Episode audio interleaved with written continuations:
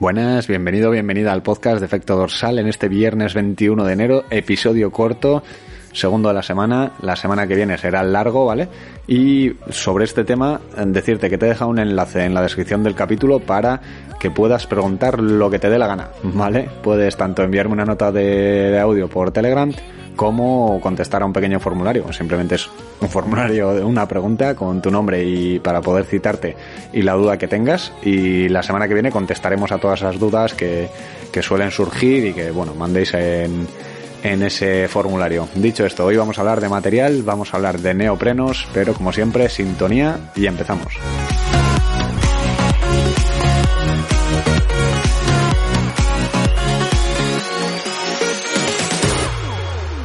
Bueno, vamos al lío, vamos a hablar un poco del tema de, los neoprenos, ¿vale?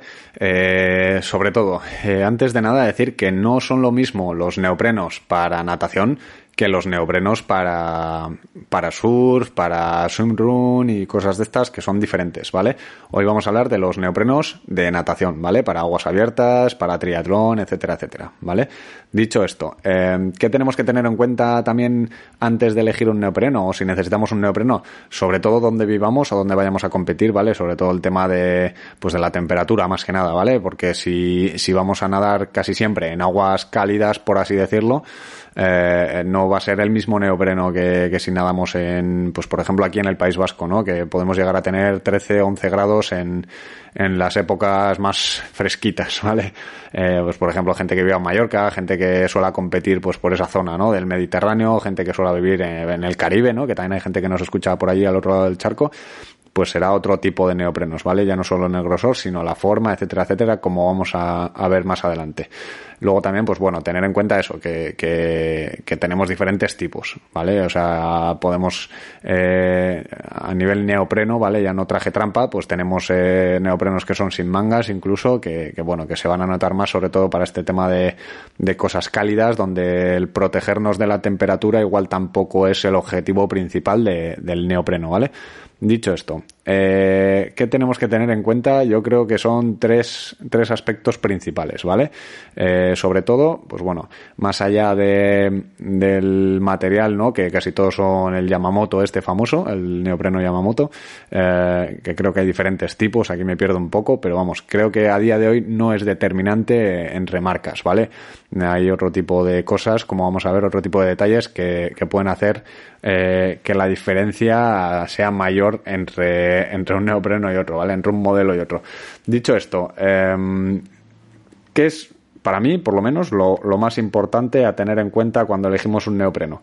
Eh, sobre todo una cosa, ¿vale? La forma de los de los parches, ¿vale? Ya sabemos que, que, los neoprenos pues tienen diferentes, no es monopieza, por así decirlo, tienen varias piezas, entonces, pues bueno, tal y como estén dispuestos o como sean las formas de, de estos parches, pues bueno, nos van a permitir ciertas ventajas o desventajas, ¿vale?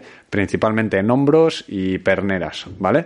Eh, ¿Qué es en lo que nos van a influir? Pues sobre todo a la hora de la movilidad, ¿vale? Tanto del propio neopreno como de nuestros brazos, sobre todo, ¿vale? Porque las piernas sí que es verdad que no necesitan así mmm, mucho recorrido, mucho rango de movimiento, pero los hombros sí que vamos a notar, ¿vale?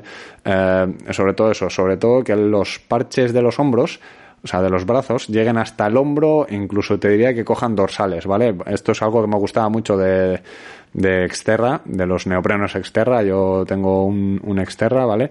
Y, la verdad es que el parche llega hasta el dorsal y es bastante finito y, y, bueno, permite mucha movilidad de hombros, que era lo que yo buscaba cuando me lo compré, que era cuando me operaron el, el hombro y demás, ¿vale? También es importante que las, que las piernas y el pecho, a poder ser, sean todo una pieza, sobre todo el frontal, y que tengan cuanto menos uniones, mejor, entre comillas, sobre todo porque de cara a posibles grietas y demás, pues vamos a tener menos, menos problemas, ¿vale? Ojo, esto es opinión personal, ¿eh? Yo digo porque al final siempre las costuras y demás es el tema más, más conflictivo con, con un neopreno. Eh, por último también el largo de las piernas, ¿vale? Eh, si somos buenos nadadores, pues seguramente no necesitamos que el, que el neopreno nos llegue hasta los tobillos. Es más, si nuestra preocupación no es la temperatura eh, in extremis, pues bueno, realmente aunque no tengas el neopreno muy largo, aunque llegue un poco hasta mitad del gemelo, eh, nos van a hacer una buena flotación de, piernas, ¿vale? Porque realmente si tú tienes el muslo ya nadando en la superficie, es raro que se te hunda solo el gemelo, ¿sabes? A no ser que tengas una hiperlaxitud de rodilla un poco extraña, no, no debería. Y el, hecho de tener, pues igual 10 centímetros o, o menos eh, de pernera, digamos, más corto de pierna, nos va a permitir sacar el neopreno más rápido en la transición, ¿vale? En la T1. Entonces, bueno, es un, parece una tontería, pero influye más de lo que, de lo que pueda parecer. Eh, por otro lado, eh, otro, otro de los aspectos es el grosor, ¿vale? El grosor, pero de cada parche.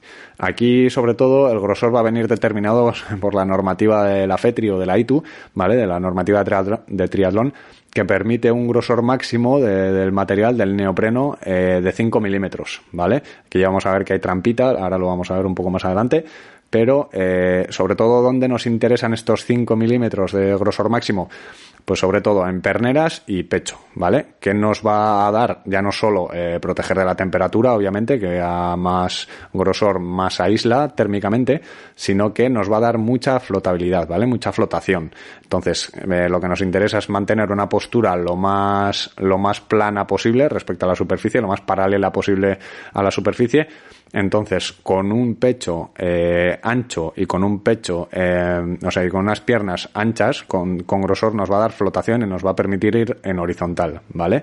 Entonces, eh, ¿qué decía antes? Que hay ciertas tecnologías que lo que permiten es hacer un poquito de trampa, ¿vale?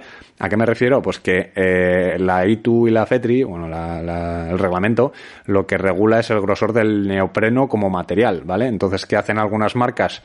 Eh, pues inyectan como burbujas de, oxígeno en el propio neopreno de cara a que eh, el propio neopreno tiene como pequeñas cámaras de aire que aunque el grosor sea 5 milímetros pues hacen un poquito más con lo cual dan un poco más de flotabilidad y con lo cual mejoran un poquito más la postura, la flotación, etcétera, etcétera, ¿vale? Incluso dicen que el deslizamiento, que yo aquí ya mmm, soy un poco más escéptico. eh, dicho esto, esto nos interesa sobre todo en los, en los parches principales, ¿vale? Pero como decía, en la parte del tren superior, sobre todo dorsales, hombros, brazos y demás, nos interesa casi todo lo contrario, ¿vale? Porque al final es una, es una parte que va a estar moviéndose, que va a estar trabajando, que tiene flujo de sangre mientras nadamos, entonces realmente la temperatura aquí no va a ser problema y lo que nos interesa es la movilidad, ¿vale? Entonces, esto lo conseguimos con parches más finitos, pues de un milímetro, de un milímetro y medio, a mí más de un milímetro, eh, o sea, de un milímetro y medio ya me parece un poco anchote. Yo vengo de, de mi anterior neopreno, era un Orca TRN de gama baja, introductoria, ¿vale? Y era todo dos milímetros, eh, por lo menos el que tenía yo. Entonces, cuando pasé al salto a un milímetro con el exterral, lo noté bastante, ¿vale? Entonces, un milímetro y medio, pues depende cómo esté la configuración de los parches, suele ser una, un buen acierto, ¿vale?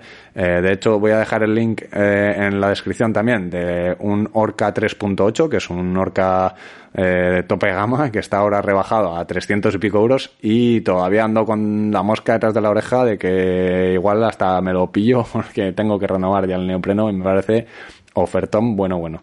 Es un enlace de afiliados, obviamente yo me llevaré un pequeño porcentaje del neopreno, pero la verdad es que si lo recomiendo es porque creo que es una, una buena opción y ya os digo que yo estoy a punto de hacer clic. Estoy esperando a cerrar el mes para echar números y seguramente caiga.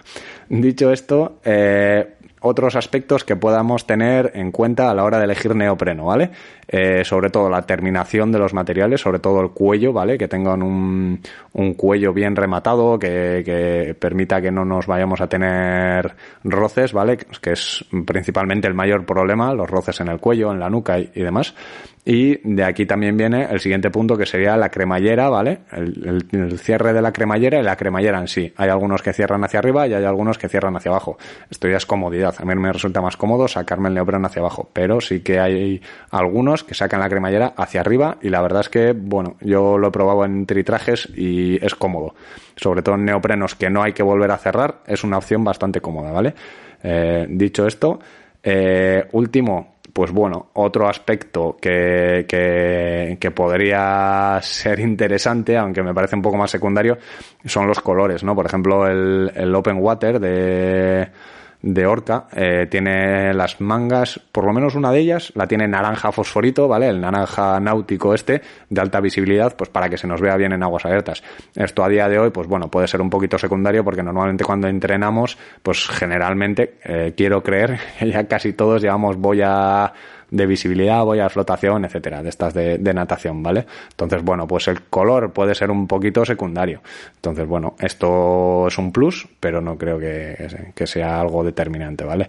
Y, y, por último, pues bueno, intentar buscar un modelo que sea resistente a tema de arañazos, a tema de tirones y demás, ¿vale?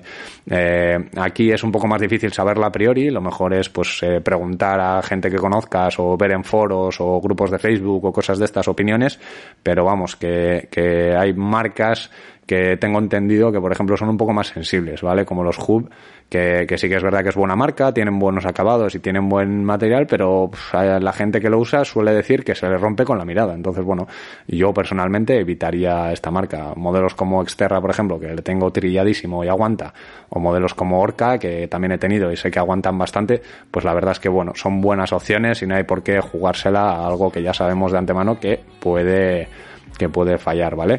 Eh, dicho esto, eh, resumen.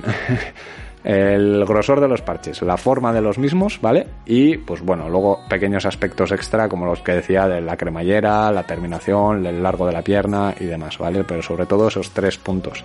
Eh, lo dicho, hoy cerramos aquí el podcast, podcast cortito, no llegamos a los 12 minutos casi, y dejo el link del del neopreno de Orca, que me parece la verdad es que un puntazo. Es un neopreno que costaba 700 euros en su día, ahora está a 300 y pico, y me parece un puntazo. Y por último, dejo el enlace para que hagáis las preguntas en el formulario de cara a responderlas la semana que viene, ¿vale? Dicho esto, ya el próximo capítulo la semana que viene y hasta entonces, como siempre, salud y kilómetros.